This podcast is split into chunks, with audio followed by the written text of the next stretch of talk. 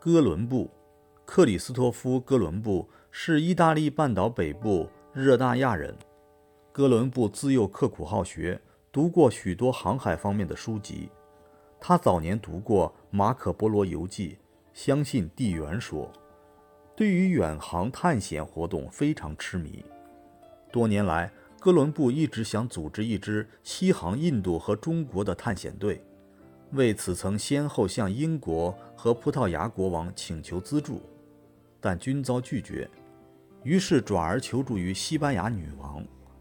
一四九二年，西班牙国王授哥伦布以海军大将军衔，欲封他以新发现土地的世袭总督，有权把新土地总收入十分之一留为己有。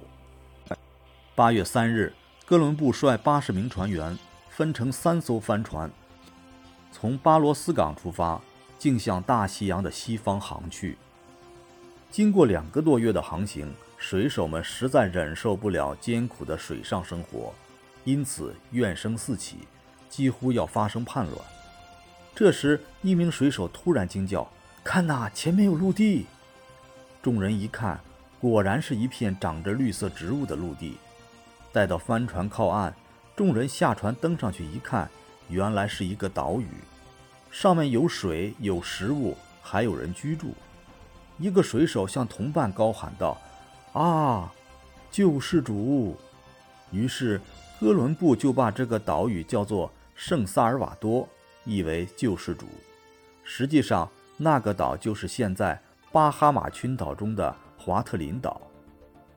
敢为者哥伦布远航归国。受到全国英雄式的欢迎。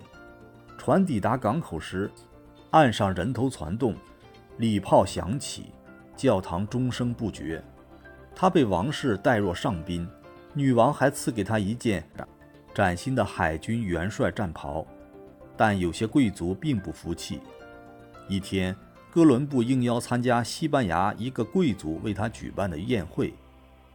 一位傲慢自负的名流对哥伦布说。你发现了一个奇怪的大陆，那又有什么了不起？哥伦布没有说话，从碟子里拿出一个鸡蛋，对这伙傲慢的家伙们说：“先生们，你们当中谁能把这个鸡蛋竖直立起来呢？”他们都说这是不可能的。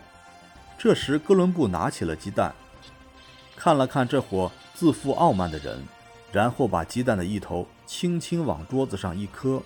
鸡蛋壳被磕平了一块，鸡蛋便直立在桌子上了。